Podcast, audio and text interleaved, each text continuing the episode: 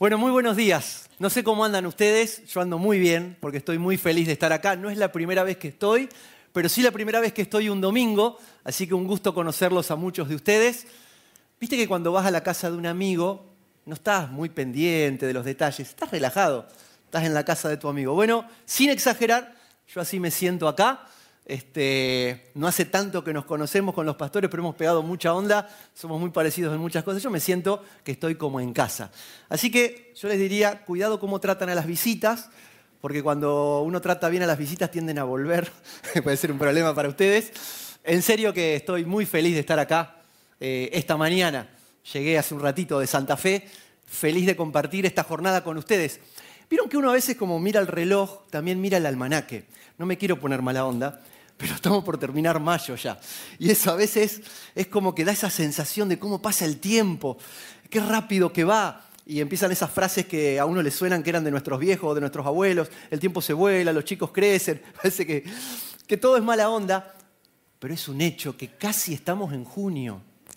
Eh, junio suena a mitad de año ya te empieza a agarrar vértigo y ansiedad por algunas cosas. Para mí junio también es muy importante porque como cumplo años, eh, todo lo lindo de cumplir años, pero che, otra vez cumplo años.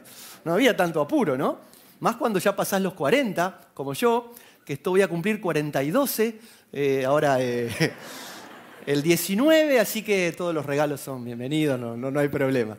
encima, vieron que uno prende la tele o mira los diarios. Nosotros ya estamos acostumbrados a que uno no se va a encontrar con cifras alentadoras. Venimos de dos anitos muy remados para el planeta entero, donde nos tiraron muchas cifras, ¿se acuerdan? Ahora aflojó un poquito esto de la información por la cifra de contagiados, la cifra de fallecidos. Ahora eso salió un poquito del foco y aparecen otras cifras, las cifras de la inflación, dos dígitos, tres dígitos. Encima uno a veces mira para otros lados y en el resto del planeta también se empieza a hablar de inflación. Es como que uno quiere mirar para adelante, no sé si tenés esa sensación, querés proyectar a veces quizás haciendo cuentas, a veces con una computadora, y es como que ves nublado el panorama para adelante. Por eso, el título de esta reflexión, si hay que ponerle un título, esta mañana es, no me dan los números.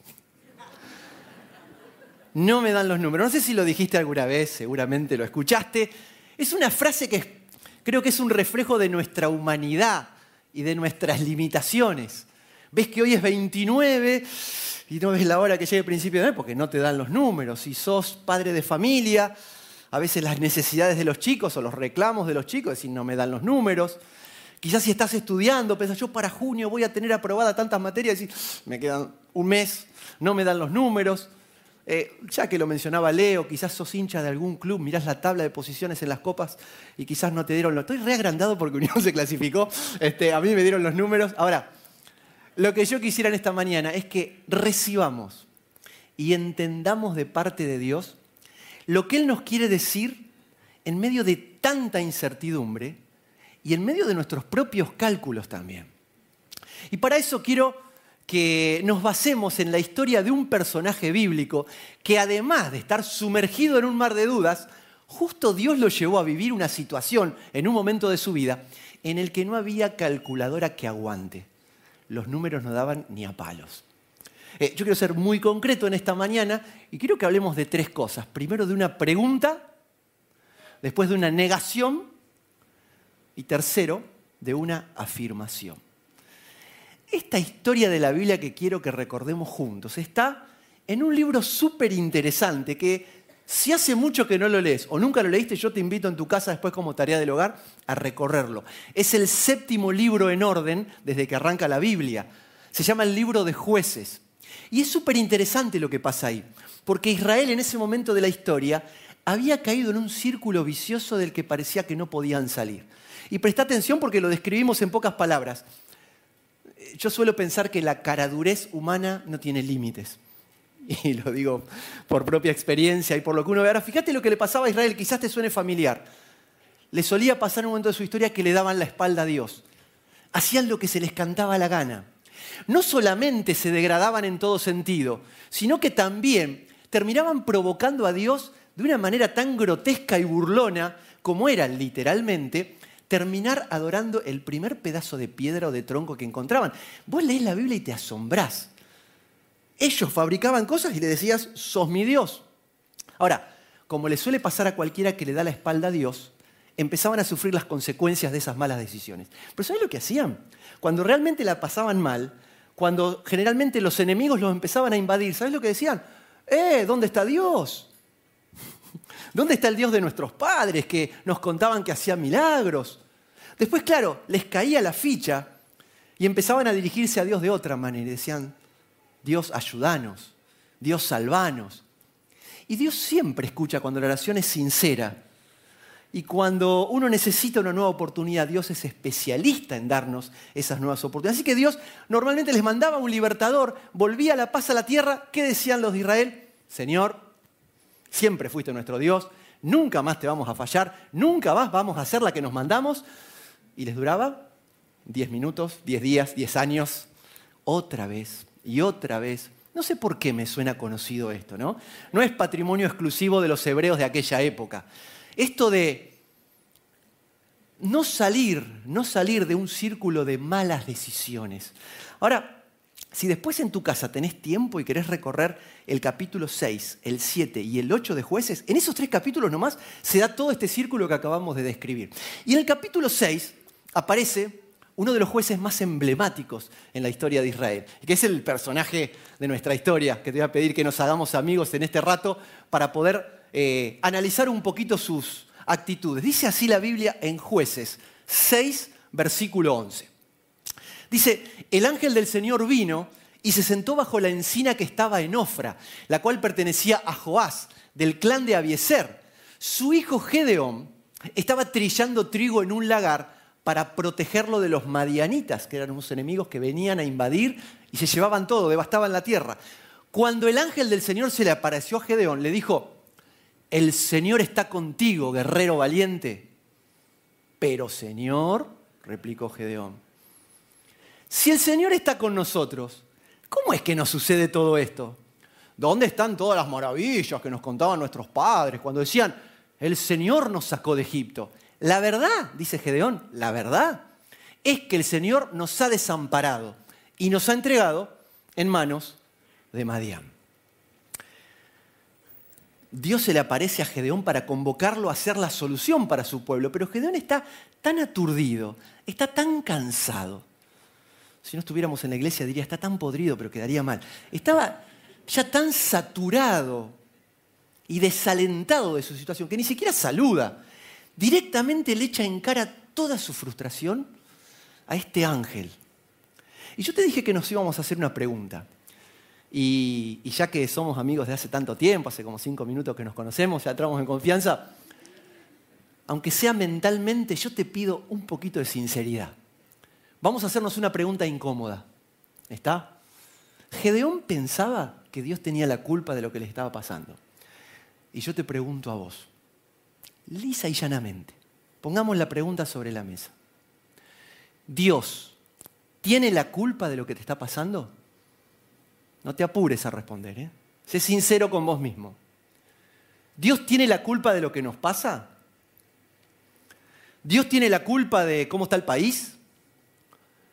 ¿Dios tiene la culpa de mi situación económica? ¿Dios tiene la culpa de las cosas que vuelan en casa? ¿Dios tiene la culpa de situaciones personales que me agobian y que a veces parece que me aplastan? Sé sincero. Yo sé que muchos me están diciendo así, y es la respuesta cristianamente correcta. Pero pensá, es posible, no sería ninguna locura, que alguno de nosotros acá esta mañana piense, ¿sabés que ahora que me lo decís yo coincido con Gedeón? Sí, sí, Dios tiene la culpa. ¿Sabés por qué? Porque yo lo conozco a Dios. Yo sé que es todopoderoso. Yo sé que Él puede hacer lo que quiere. Y si puede hacer lo que quiere, ¿por qué deja que pase esto? ¿Por qué no interviene? Gedeón podía decir, Señor, hace siete años que los madianistas nos tienen de hijos, nos roban todas las cosechas, no existimos. Es tu culpa. Algún argentino puede decir, Señor, ¿por qué permitiste que este gobierno esté ahí en el poder? Alguien enseguida va a decir, no, Señor, ¿por qué permitiste que el otro gobierno, el de antes? Y así, y así, llegamos hasta Rivadavia en cualquier momento, porque siempre tiene la, la culpa el anterior. Pero es probable que vos puedas pensar, lo que algunos de nuestros amigos nos suelen decir. Yo no sé si vos tenés amigos como los míos, yo tengo amigos de todos los colores, no solamente hincha de todos los cuadros, de todos los colores, espiritual, ideológica y moralmente hablando. Y hay algunos amigos que no son cristianos y me suelen decir, ¿y tu Dios? ¿Dónde está tu Dios? Che, está medio borrado, ¿no? Está medio ausente. Mirá todo lo que está pasando en el mundo. ¿Dónde está? ¿No está muy permisivo? ¿Que no le calienta el sufrimiento de los inocentes? ¿Es un desalmado? ¿Qué hace Dios? Que haga algo. No sé si te lo dijeron, a mí sí. ¿Qué respondemos? No estamos para ganar discusiones, pero yo te cuento. La Biblia desde las primeras páginas nos cuenta que Dios no creó robots. No somos computadoras. Todos los seres humanos hemos recibido uno de los tesoros más incalculables, que es la posibilidad de decidir, de elegir. Nunca escuché a alguien que diga, Señor, que haga una oración así, sacame la voluntad. No, todos queremos elegir. Nunca escuché a alguien que diga, Señor, quiero ser un aparato. Bueno, eh, algunos no necesitamos mucha fe para eso, ya está. Eh, esta mañana vos ah, decidiste venir acá. Nadie te obligó. Puede ser que es una costumbre, es una actitud. Vos decidiste ponerte lo que te puse. De paso, ¿qué te pusiste? No, mentira. Estás bien así. Pero vos elegiste. Todo el tiempo hacemos decisiones. Ahora, el reclamo muchas veces es, todo bien, pero Dios se tiene que meter más. Tiene que frenar un poco la maldad, el pecado, la corrupción. Y ahí nos enganchamos todos, ¿no? Son todos corruptos nosotros. Vamos a suponer algo. Si sos uno de esos que les gustaría que Dios sea más intervencionista y aparezca y frene el mal, Vamos a suponer algo que ya sé que no es verdad, ya sé, pero supongamos, ¿está? Supongamos que alguno de los que está acá esta mañana, esta semana que pasó, en el laburo, hizo una maniobrita ahí, eh, un numerito para acá, un numerito para allá, tampoco la gran cosa, no perjudicó a nadie, nadie salió dañado, pero hubo un beneficio para tu lado, ¿no? No fue una cosa oscura, tampoco tan clarita, grisecita, digamos. Eh, hay tantas cosas peores. Ya está, ya está, ya fue. Pregunto, Dios se tendría que haber metido ahí, ¿no? Vamos a suponer que fuiste vos. Dios tendría que haber frenado eso. Tus jefes se tendrían que haber dado cuenta.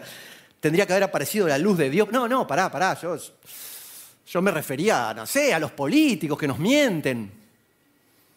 Supongamos otra cosa que ya sé que tampoco pasó, pero supongamos que alguno de los que está acá esta semana sintió la necesidad inevitable de tener que decirle una mentira a su esposo o a su esposa porque, no importa, porque se complicaba, iba a arder Troya y sentiste como, bueno, señor, es una mentirita de esa, no sé si se llama piadosa, después lo arreglamos, ayúdame en esta.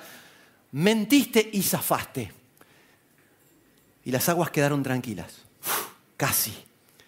Pregunto, Dios se tendría que haber metido ahí, ¿no? Sí, para frenar la mentira, digo, que tu esposa se, dé cuenta. Que no, no, bueno, no, no, pero yo hablo de las cosas grandes, ¿qué se van a meter conmigo? Hablo de las guerras. ¿No será que tenemos que dejar de echarle la culpa a Dios de todo lo que nos pasa y hacernos más responsables de nuestras propias decisiones?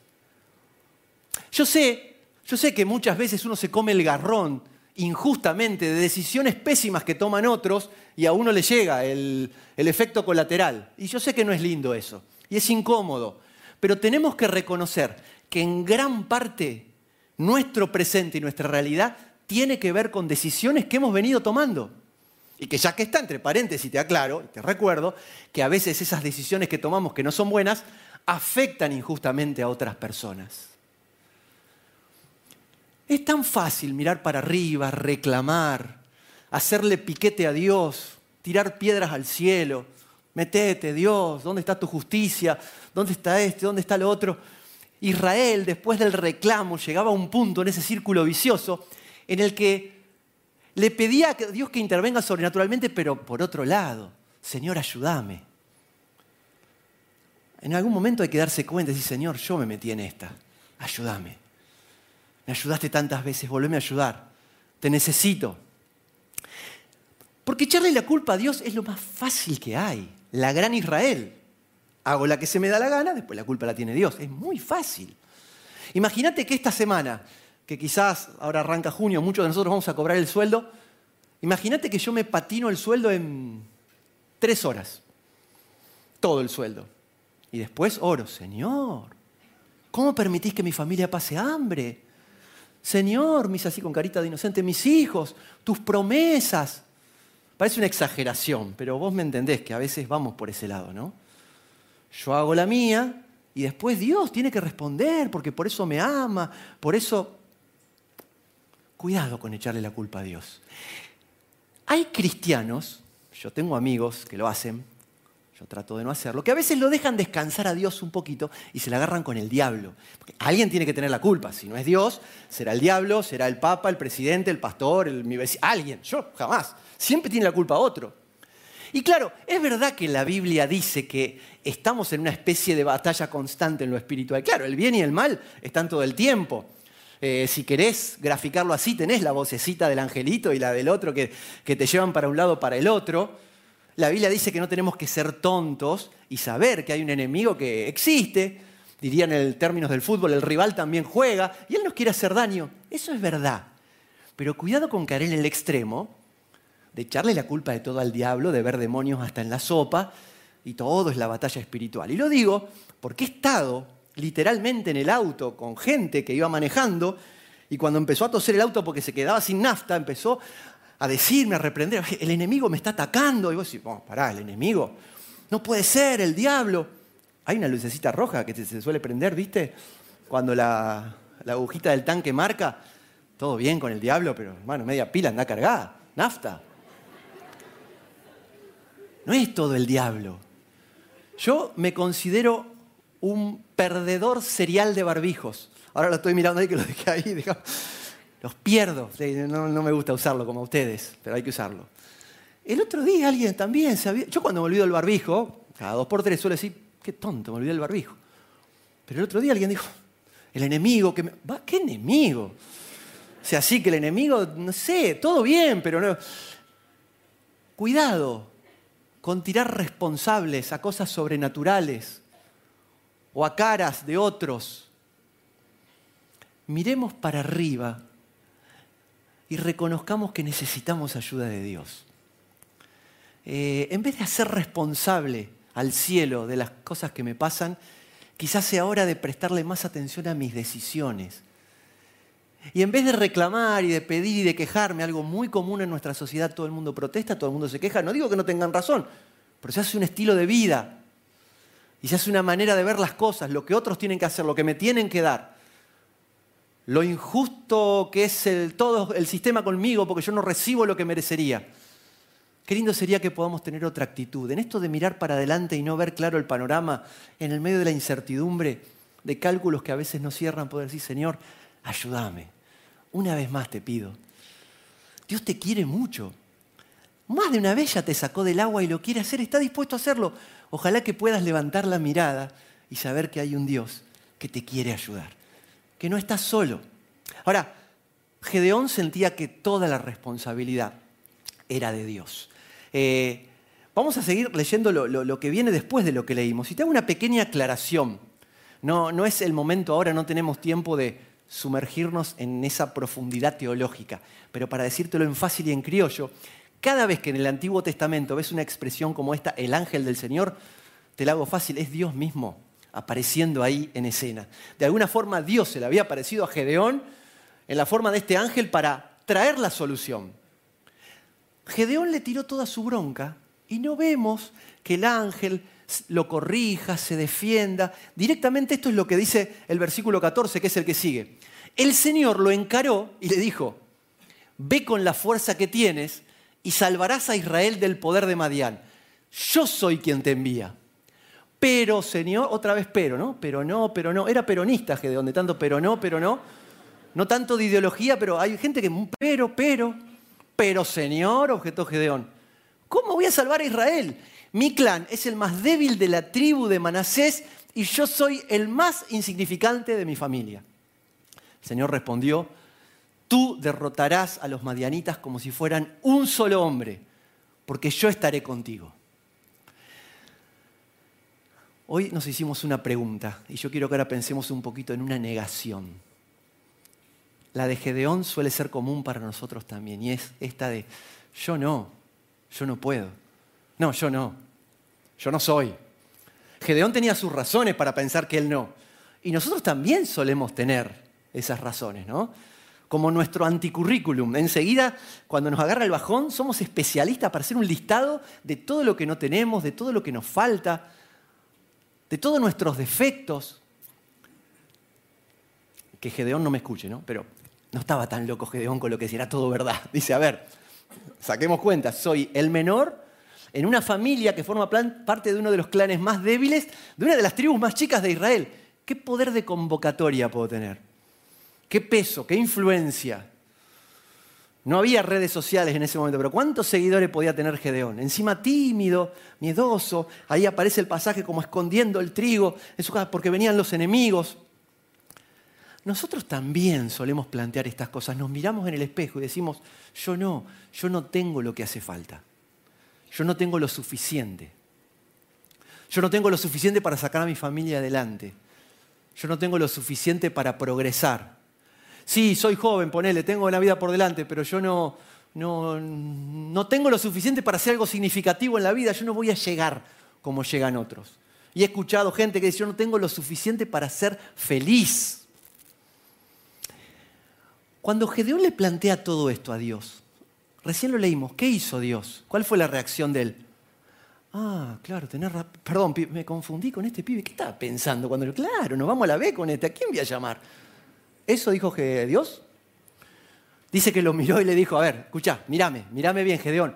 Vos vas a derrotar a todos los madianitas juntos. ¿Sabes por qué? Porque yo lo digo. No porque sos un capo, sos un fenómeno. El resultado está puesto. Así que media pila, asumí el rol que te toca y anda para adelante. No, no fueron esas palabras, pero más o menos.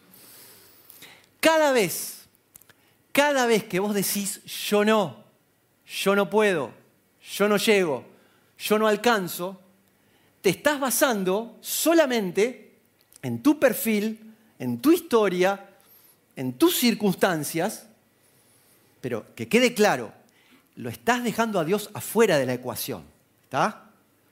Si, si tus posibilidades, si tu identidad, tu presente y tu futuro van a basarse en lo que te pasó, en cómo se dan las cosas y en lo que te dice el espejo? Mm, la verdad que no tengo mucho para decirte. Suerte, que Dios te bendiga. No, sé qué decirte, no sé. Ahora, si estás dispuesto a aceptar lo que Dios te ofrece, a apoyarte en Él y hacer que todo, tu identidad, tu presente, tus posibilidades futuras tengan que ver con Él metido en tu realidad, ahí la cosa cambia dramáticamente. Es el día y la noche. La cosa puede llegar a no tener límites sencillamente porque Dios no tiene límites. Él maneja otra lógica. Él maneja otra matemática. Esta es la afirmación de la que te hablaba. Dios definitivamente maneja otros números. Después te invito a leer o a repasar esta historia, calculo que la conoces, la tenés de por ahí, pero revisala. Eh, cuando uno lee, ve que Gedeón dudó y dudó y le pidió una seña y otra y otra señal a Dios. Dios le tuvo paciencia y le terminó demostrando que contra todos sus pronósticos era Él. Era Él la persona. Dale que sos vos, le decía el Señor. Y realmente asumió ese rol. Y en algún momento, lleno de Dios, cuenta la historia que convocó con un sofá, con un cuerno que tenía en esa época, a todos los que se quisieran sumar para ir a hacerle frente a este enemigo poderosísimo. Y Gedeón, lleno de Dios, hace esa convocatoria. ¿Y sabes cuántos se juntaron?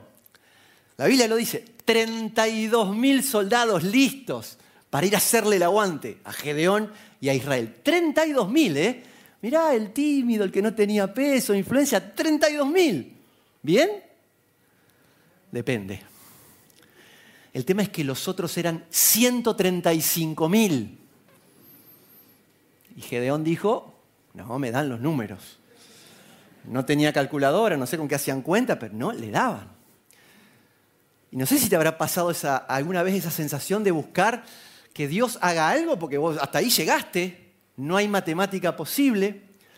Y Dios aparece, le dice, Gedeón, gracias Señor, te estaba esperando, decime cómo hacemos, no hay forma, encima que nunca fui un líder, no soy general, no sé manejar nada militarmente, ¿cómo hacemos?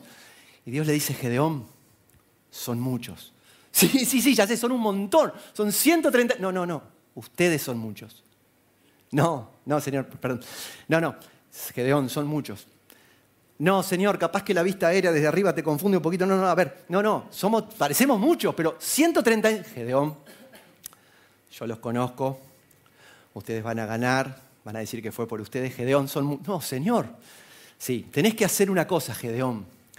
Dios le pide, hace un anuncio y decir que el que tenga miedo, que se vuelva a su casa. No, Señor, por favor, yo le vi la carita más de uno, se me van a ir en... Gedeón, dale y no sé si alguna vez te tocó en tu casa con tus hijos, o en un grupo, o en algún lugar, o en el trabajo, tener que dar un anuncio que no querías. Y no es fácil. Gedeón agarró el megáfono. Atención, eh, que tengan ese a su casa. ¿Qué? Que, que, que tengan a su casa. ¿Qué? Sacate el barbijo, Gedeón, habla bien. Está bien. Lo digo así, que el que tenga miedo, que se vuelva a su casa. Ya está, ya lo dije. Un segundo, dos segundos, tres segundos, nadie se movió. A los cinco segundos, uno agarra la mochila, el otro, el otro, el otro, el otro, el otro. La cara de Gedeón se le iba cayendo. ¿Sabes cuántos se fueron? 22.000 se volvieron a su casa. Calculo que algunos estaban aterrados, otros tenían miedo, otros tenían un poquito de miedo, otro dijo, ya que está me agarra miedo, y se fueron. Gedeón estaba cada vez más desesperado. Señor, ¿qué hago? Me quedaron 10.000. Digo por la duda si alguno no sacó la cuenta, yo sé que a ustedes le dan los números. Eran 32 menos 22. 10.000 le quedan. Señor, y aparece otra. Gracias, Señor. No sé qué hacer, Gedeón. Son muchos. Sí, ya sé, Señor, son un montón. El tema es cómo. Ustedes siguen siendo muchos. No, Señor, esta película ya la vi, otra vez no. Sí, son muchos. Vas a hacer una cosa. Vas a plantear un ejercicio. Todo esto que yo les estoy diciendo les parece una historieta de, de una serie cualquiera. Está en la Biblia. Dios le pide a Gedeón que lleve a todos sus 10.000 soldados a hacer una dinámica en la que tenían que tomar agua de un arroyo que había ahí. Dios le dice a Gedeón, presta atención, los que se tiran así, medio que se llevan eh, el agua a la boca, casi como lamiéndola como perros y en actitud, alerta, de guerra, a eso los pones a un costado. Y a los otros, los que se acercan, se arremangan, ponen una lonita, la estiran, se arrodillan, sacan los lentecitos de sol, se ponen un poquito de bronceador, sacan un vasito. Y ya que está, uy, sí, una selfie, a ver, tomando agua del arroyo. Bueno, a todo eso dice Gedeón, cuando Gedeón vio eso dice, tenés razón, señor. A todo eso ponelo a un costado. Le dijo, muchachos, en casa van a tener mejor señal para tiktokear, vayan, vayan. No necesitamos a los cómodos. ¿Sabes cuántos valientes quedaron de esos que lamían el agua y dicen, vamos, vamos que estamos listos para la guerra? 300. Solamente 300. ¿Qué harías vos si fueras parte de esos 300? Yo calculo que a mí me agarraría miedo. ¿Vale tener miedo ahora? No, porque ahora que me acuerdo yo tenía miedo. ¿Me puedo volver? Me tiró, cambio. Ah, no, no puedo. Hay que estar en ese grupo de 300. ¿Viste a veces cuando en las películas de acción el protagonista tiene que pelear, lo rodean de a 10 y agarran los de adelante, lo van esperando, ¿viste? Para que el protagonista pueda zafar. Acá los números eran muy sencillos, cada uno de esos 300 tenía que agarrarse contra 450, Veo que difícil, ¿no? Ahora, Gedeón ya estaba en un estadio en el que se había dado cuenta que lo único que le quedaba era depender de Dios. Ya estaba jugado. Y en algún punto a veces está bueno eso, dice, Señor, dale, decime cómo la querés hacer. Yo voy a obedecer. Gedeón está dispuesto y Dios le transmite su estrategia de guerra. Y Gedeón convoca a sus 300 valientes y dice, esta es la estrategia. Vamos a empezar a repartir los elementos, las armas para la guerra. Vayan pasándola. Toma, una trompeta. ¿Una qué? pásala. dice que la pase. Trompeta. Ahí va la segunda. Un cántaro. ¿Eh? Un cántaro en la cabeza. un cántaro. Tercer arma, una antorcha. Che, avísenle a Gedeón, no es un concierto, es una guerra, no sé, trompeta. Esta es la estrategia. nos vamos a dividir en tres grupos de 100, porque eran 300 nomás, en tres lugares distintos de montes que daban al valle donde estaba todo este ejército que la Biblia dice parecían como langostas, era una multitud, madianitas, amalecitas y otras yerbas de aliados que tenían, todos durmiendo. Gedeón dice, cuando en el medio de la noche demos la orden indicada, todos ustedes van a tener las antorchas cubiertas por los cántaros. Cuando digamos la orden, todos van a partir. Los cántaros, por las dudas, son como vasijas de piedra, me hago el que sé, pero piedras, eh, ¿cómo es? Eh, vasijas de piedra grandota, ¿no? Las van a partir en la tierra y en ese momento con las antorchas encendidas, vamos a decir, por la espada de Dios y la de Gedeón, y ustedes van a empezar a tocar las trompetas. Eso es todo. Hay que creer, ¿no? Ser 300 contra un ejército poderoso, romper una vasija, tocar una trompetita, alumbrar.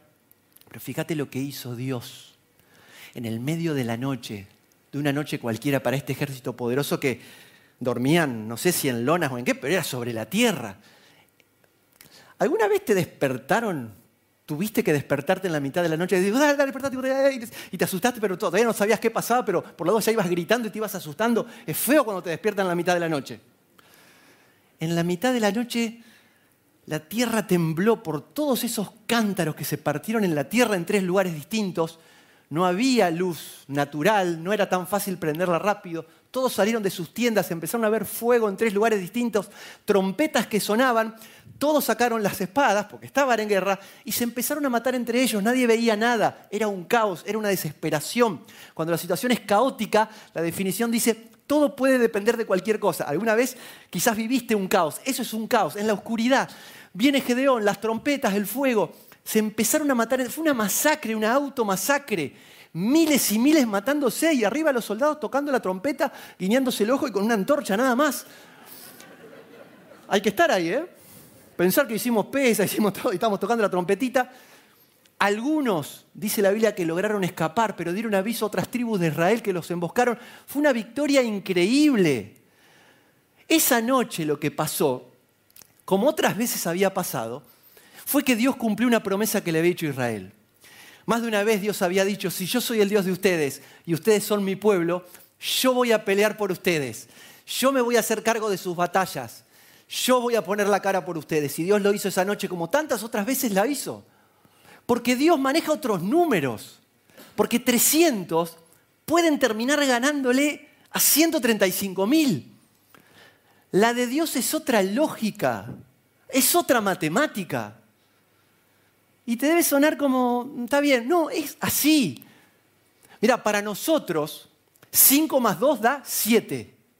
Para Dios 5 más 2 da 7. Si quiere da 7. Y si Él quiere da 8. Y si quiere da 10.000 o más. Como una vez que con cinco pancitos y dos pescados, por ejemplo, le dio de comer a través de Jesús a más de 10.000 personas. Porque Dios maneja otros números. Para Dios, un pibe adolescente, por más valiente y buena puntería que tiene, le puede ganar a un experto en guerra de tres metros como el gigante Goliat. Y creo que todos coincidimos, sin conocerlo a David, sabemos que era valiente, habrá tenido puntería, pero a mí se me hace que si ese día David hacía la piedra así, la piedra iba a hacer y se le iba a poner acá al gigante, porque Dios había decretado que David ganaba, que esa victoria era para Israel. Y ese Dios que hace esas cosas increíbles, no las hacía solamente en el Antiguo Testamento o en páginas que están en la Biblia, lo sigue haciendo hoy. A Dios no se le achicó el poder ni un poquito así. Dios no dijo, bueno, estos milagros eran para tal época. Dios sigue manejando otros números. Y mientras vos y yo nos podemos mirar al espejo y hacer la gran Gedeón y decir, yo no, yo no, lo que pasa que, bueno, viste, lo que, viste la familia que nací, viste el barrio donde nací, viste lo que me pasó, viste lo que me hicieron, seguramente viviste cosas muy dolorosas e injustas, no, no, no quiero minimizar eso. Pero más allá de cuál sea tu pasado y tu presente, cuando uno mira para adelante, se puede apoyar en un Dios que está por encima de todas nuestras limitaciones, porque Él es ilimitado. Y yo ya sé que no te estoy diciendo nada nuevo, ya sé. Pero sin embargo nos seguimos enredando en lo mismo. ¿Qué querés que te diga? Y te lo digo porque a mí me pasa. A ver, la Biblia dice, en una pregunta casi retórica, ¿acaso hay algo que sea imposible para Dios? Y yo no sé si lo creemos, me incluyo. A ver, ni yo ni nadie te puede garantizar que Dios te va a dar eso que quizás estás pensando, estás queriendo o estás necesitando. Yo no te lo puedo garantizar. Ahora, que si quiere lo puede hacer, olvídate, es así, Dios puede. Dios puede. Y si realmente Dios puede, ¿cómo puede ser que la oración sea lo que suele ser para nosotros? ¿Qué es orar para vos y muchas veces para mí? Ah, bueno, que hay que orar, es como una disciplina espiritual, todos los días hay que... ¿Qué es una penitencia? Orá, orá para que Dios te bendiga. Si realmente nos diéramos cuenta que estamos tratando con el que maneja los hilos del universo, todo lo puede, todo lo puede cambiar. Está más allá de todos los cálculos. Si uno realmente comprendiera eso, me parece que todos los días vendría al despacho de Dios, a su escritorio, vendría con la lista de cositas que necesito en las que Él intervenga. No sé si lo va a hacer como yo quiero y espero, pero como puede, se lo voy a pedir. Y se lo voy a pedir con fe, esa fe que sabe que Él lo puede hacer. Mira, yo no sé cuál es tu situación, porque ni siquiera te conozco. Y por más que te conociera, uno ve lo que ve. Lo que hay adentro solamente lo ve Dios. Tus miedos, tus desencantos, tu falta de perspectiva cuando mirás para adelante, esta incertidumbre generalizada que, que nos inunda. ¿No te dan los números? En algún aspecto de tu vida o en la vida entera, ¿no te dan los números? Bienvenido al club. Somos muchos los que estamos acá. Pero ¿sabes qué? Podemos confiar en un Dios que está más allá, más allá de todos nuestros cálculos. Yo te animo a que seas alguien que esté menos pendiente de la calculadora y se enfoque más en lo poderoso que es Dios. No te estoy diciendo que seas un irresponsable. Eh, yo soy contador, yo sé lo que son los cálculos, las planillas de Excel y todo bien. Tenemos que ser, manejarnos con seriedad y con prudencia. Pero una cosa es ser prudente, una cosa es ser responsable y precavido, otra cosa es morir en las leyes humanas y limitadas donde 2 más 2 es 4 y no me podés sacar de ahí. Y sí, 2 más 2 va a seguir siendo 4. Pero yo creo y confío en un Dios que está por encima de todos los números, de todos los cálculos y de todas las lógicas. ¿En qué situación de tu vida estás necesitando que Dios se meta y que Dios intervenga? ¿Sabes qué? Miremos al cielo, una vez más te digo, no tanto para quejarnos y para reclamar que Dios ande frenando el mal de otros. ¿Por qué no haces que Dios intervenga en tu vida, dándole permiso, dándole lugar. ¿Hasta cuándo vas a dejar que Dios sea parte solamente de un domingo a la mañana cuando vengo a la iglesia? Dios no es un Dios de a ratos. Dios no es un Dios dominguero. Dios no es un Dios de iglesia. Dios es un Dios de iglesia, pero Dios es un Dios de laburar, de comer, de dormir, de llorar, de reír, de ganar, empatar, perder, de la vida. Dios está todo el tiempo. Soy yo el que se tiene que dar cuenta de eso, incorporarlo en mi día a día, en mi cuestión cotidiana, para que Él empiece a manejar las cuestiones que me superan. ¿Te sentís superado? No sé, superado en cuanto a que sos mejor que los demás. ¿Sentís que las cosas por ahí, la realidad te pasa por arriba? Yo a veces me siento así, como que no tenés aire como que decís, yo hasta acá llegué, no puedo. Y antes que arranque la queja, decir, mira la que me toca, ¿por qué no miramos al cielo? Una vez más lo digo. No tanto para reclamar, sino para estar más atento a mis decisiones y decir, Señor, una vez más ayúdame. Yo sé que venimos de años y meses durísimos, muy complicados en todos los sentidos. Y hay mucho para quejarse. Pero ¿sabes qué? ¿Por qué no mirar al cielo hoy y decir, Señor, gracias? Porque a pesar de todo lo que pasó, vos me sostuviste. Si vos estás acá esta mañana, es porque Dios te mantuvo. Estás vivo. Estás respirando. Con todo lo que eso quiere decir, en los meses que nos precedieron, tus pulmones andan, tu corazón late. Dios ha decidido ser bueno con vos.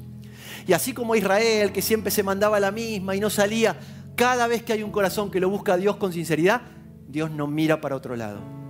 Ahí sí que Dios no está para nada borrado como piensan algunos. Dios escucha la oración y te da nuevas oportunidades. Le encanta hacerlo. Busca esa oportunidad. Yo te animo esta mañana a que abras el corazón, a que dejes de concentrarte en, ese anticurrículum y listado de cosas que te hacen pensar que vos no, y empezá a concentrarte en que Dios sí. Ya sé que yo no, tenés razón, por supuesto que yo no. Sí, soy un desastre, sí, me pasó esto, pero Dios sí, Dios está por encima, Dios maneja otros números. Y hasta que no suena el silbato final, el partido no terminó. ¿Te puedo decir algo? No sé tu situación, pero no terminó el partido. Estás acá.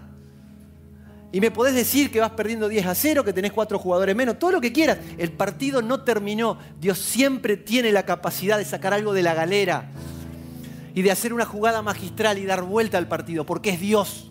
Y Él hace lo que quiere. Como sé que puede, en vez de quejarme tanto y mirarme tanto en el espejo, me voy a dedicar a enfocarme en Él un último humilde consejo. No te mires tanto en el espejo. No estés tan pendiente de vos. Cada vez que te mires en el espejo vas a ver tus defectos, lo que te falta, lo que no tenés, tu historia y tu ombligo y siempre vos y vos y vos. Te sugiero que más bien te mires en el espejo glorioso de la palabra de Dios, la Biblia. Cuando te mires en ese espejo te vas a ver igual de horrible, igual de defectuoso y limitado como sos, pero con la diferencia que alrededor tuyo, adelante, a los costados, atrás, vas a ver un gigante poderoso, es Dios, es el creador, es el dueño del universo. Es ese que no tiene nada que lo limite. Todo está, dice la Biblia, abajo de sus pies. Me gusta esa cosa gráfica. Todo está abajo de él. No hay más nada arriba. Es el ser supremo. Y acá la locura increíble es que a pesar de todo eso no es un ser lejano que está en el rincón de alguna galaxia. Está acá. Está conmigo yo muchas veces estoy preso de la calculadora, del espejo. Y sin ignorar mi presente, puedo hacer que Él forme parte de todo lo que me pasa. Y como dice ahí Éxodo 14, 14, en un momento de la historia de Israel también, Dios le dice a Moisés, yo voy a pelear por ustedes y ustedes van a estar tranquilos. Si hay algo que quizás te falta en esta mañana es paz, porque el partido viene mal, Dios te dice, yo lo puedo jugar por vos. Confía en mí. Abrite a eso. Para eso simplemente hay que tener fe. Y yo te invito a que la tengas de verdad. No me cuentes cuántos años hace que venís a la iglesia o cuántas frases de memoria sabes de la Biblia acerca del poder de Dios. Yo sé muchas y a veces me sorprendo a mí mismo haciendo agua, queriendo nadar yo solo, ahogándome en mis razonamientos, en mis cálculos y lamentándome porque las cosas no son como yo quería. Miremos al cielo para pedir ayuda de Dios. Él no se va a borrar. Él no te va a dejar solo. Él va a estar con vos. Yo te invito a que ahora concretamente hables con Dios. Ores. Y hacelo de la manera que más quieras. La que sea más cómoda para vos. Si querés cerrar los ojos, lo podés hacer. Y no es un momento para pensar en tus limitaciones, que es algo que ya sabemos. Es para pensar en lo ilimitado de Dios y pedirle que Él aparezca. Hay que darle lugar. Hay que darle lugar adentro. Sé sincero con Dios, decirle lo que sientas. Posiblemente haya alguno acá que todavía sigue enojado con Dios, como Gedeón. Si querés, Dios ve el corazón sabe todas las cosas, podés decirle, Dios, tengo mucha bronca, me parece que no sos justo conmigo, decirle lo que sientas. Dios escucha. Muchos de nosotros ya pasamos por ahí y ya nos dimos cuenta que más que reclamar tenemos que pedir perdón. Haz la oración que te salga.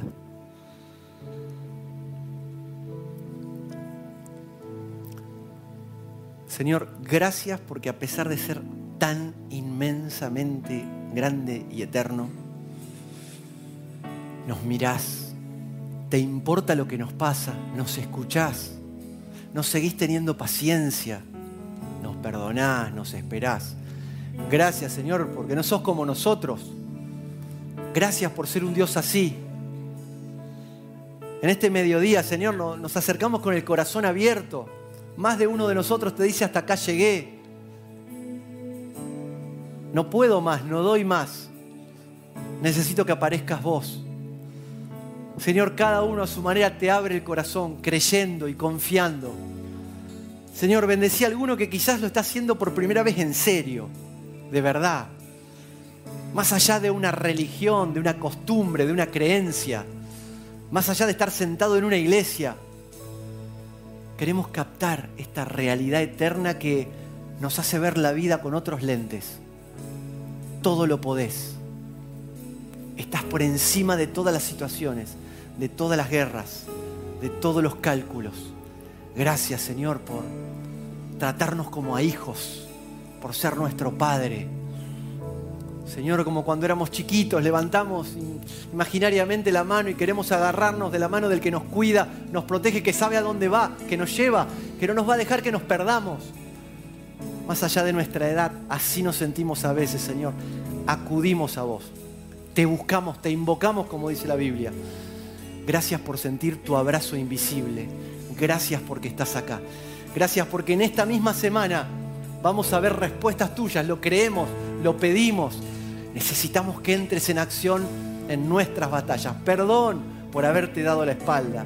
Perdón porque a veces nos quejamos que estás lejos y parecemos olvidarnos de quién se olvidó de quién. ¿Quién fue el que se dio vuelta? Señor, perdonanos por agarrar caminos equivocados por tomar malas decisiones y elegir mal. Acá estamos dispuestos a elegir, a aceptar la nueva oportunidad que nos das. Gracias, Señor. Oramos con fe en el nombre de Jesús. Amén y amén. Que Dios los bendiga mucho.